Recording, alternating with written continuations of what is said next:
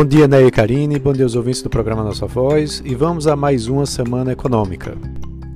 A semana será mais curta, mas promete ter muitas emoções aí na economia e também no lado dos negócios.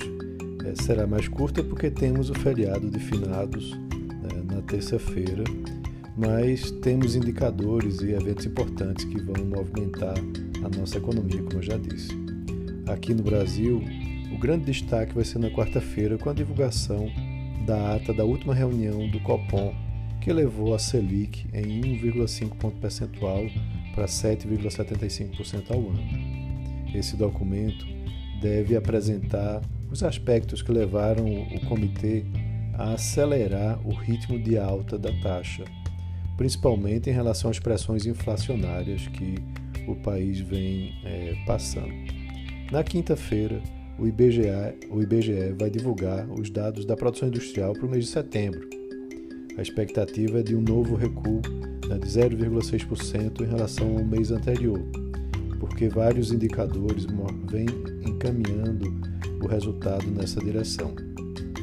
Também teremos a divulgação das vendas de veículos da FenaBrave para o mês de outubro né, e teremos também o resultado da balança comercial de outubro que vai ser divulgado já hoje, é, logo mais às 15 horas. Cabe ressaltar né, que também teremos aí uma expectativa interessante com relação ao relatório Focus, né, já é, depois da mudança que houve com a taxa de juros, com a elevação na semana passada.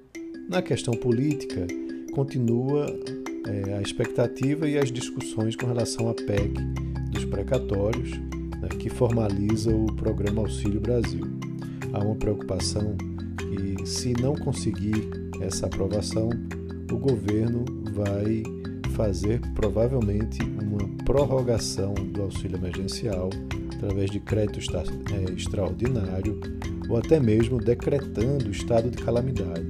Né? Isso preocupa né, porque você tem aí novas é, medidas para é, gastar mais né, acima do teto de gastos. É, também hoje tem uma expectativa com relação à mobilização dos caminhoneiros, né, para saber se realmente eles vão fazer uma nova paralisação ou não. Nessa semana também teremos a reunião do Rodrigo Pacheco, né, presidente do Senado, com a presidência da Petrobras para discutir né, alguma política de preços de combustíveis um fundo equalizador, uma política de preço atrelada ao câmbio, são alguns pontos que estarão na discussão. O próprio presidente Bolsonaro criticou o fato do preço do combustível ser atrelado ao dólar e disse que a Petrobras tem que ser uma empresa que dê um lucro não muito alto como tem dado.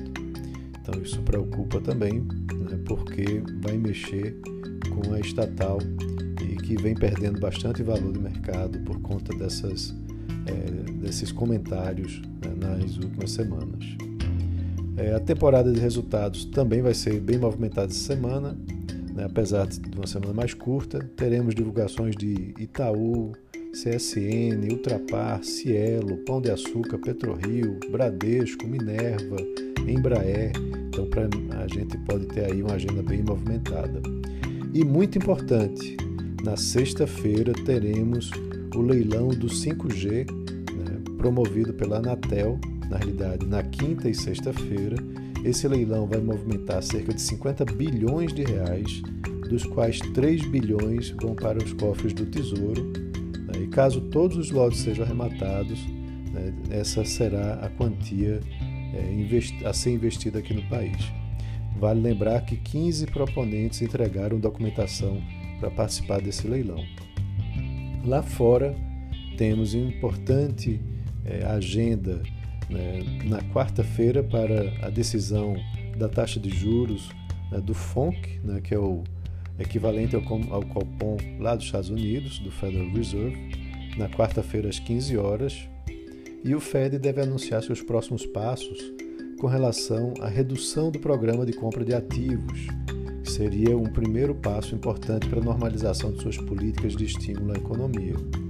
Isso vai ser seguido por uma fala do presidente Jeremy Powell né, para o mercado. No dia seguinte, o Banco Central Britânico também faz sua reunião e nos Estados Unidos teremos ainda a divulgação de dados de empregos muito importantes, né, que são sempre acompanhados pelo mercado. Então é isso. Um ótimo início de semana a todos e um grande abraço.